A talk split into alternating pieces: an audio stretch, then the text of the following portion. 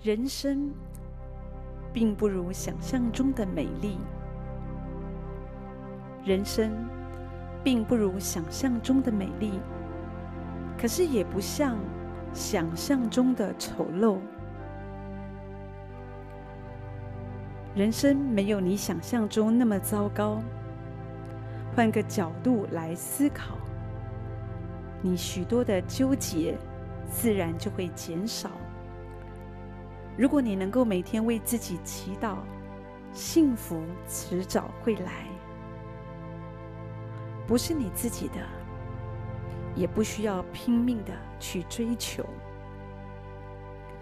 没有一个人天生就是完美无瑕，无论是指外在或能力。然而，一个人的缺憾究竟会变成致命伤，还是缺陷美，带来正分或是负分，往往也只有在一线之间。举例来说，许多人觉得男人秃头是一种莫大的遗憾，因为看起来好像不怎么讨喜，也缺乏魅力，是一种致命伤。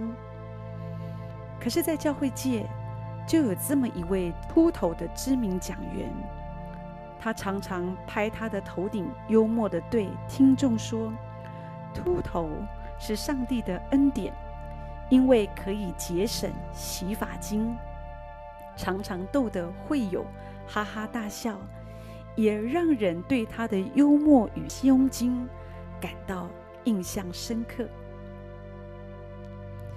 也有一位秃头的补教名师，他发明了一段自我揶揄的台词。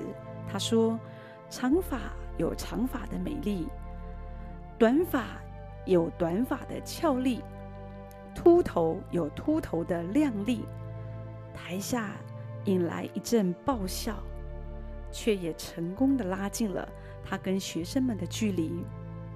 其实。也有一位秃头的政治人物，每一次助选的时候，就会摸着自己的秃头脑袋说：“我是来帮某某人打光照亮的。”甚至在夜市里拜票的时候，会突然一手摸着头，一手指着摊贩的灯泡说：“哦，你这个灯泡是跟我同款的。”在他的幽默诙谐诠释下。秃头反而为他带来了人气。知名的动画电影《超人特工队》里面的超人们，没有像过去荧幕英雄那种完美无瑕的形象，反而有些糊涂滑稽。可是就因为这群主角的表现傻得可爱，就大大提高了这部电影动画的娱乐性。想一想，如果一个人把自己的秃头看得很重，重到别人一提起自己的头顶，他就自卑，就变脸，甚至歇斯底里，那么秃头就会变成他生命中的致命伤。如果一个人只会一味地标榜自己的权威与完美，容不得别人说他有什么不好的，那么他所犯的任何错，都会变得在日后遭人批评，成为他的致命伤。你要明白，每一个人不都是十全十美的。